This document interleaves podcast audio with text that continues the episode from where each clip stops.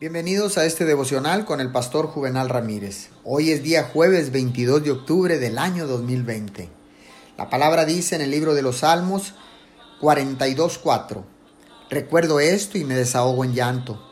Yo solía ir con la multitud y la conducía a la casa de Dios. Entre voces de alegría y acciones de gracias hacíamos gran celebración. La oración Convierte los ladrillos, el cemento y la madera en un santuario, en un lugar santísimo donde habita el Señor.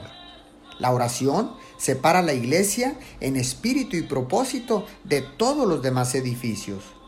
Con oración, la casa de Dios se convierte en un santuario divino. Así el tabernáculo, moviéndose de lugar en lugar, se convirtió en el lugar santo, porque Dios y la oración estaban allí.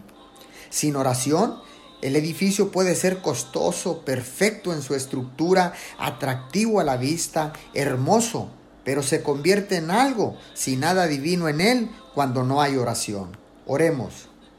Padre, mediante nuestras oraciones a ti, transformamos un edificio en un santuario de adoración.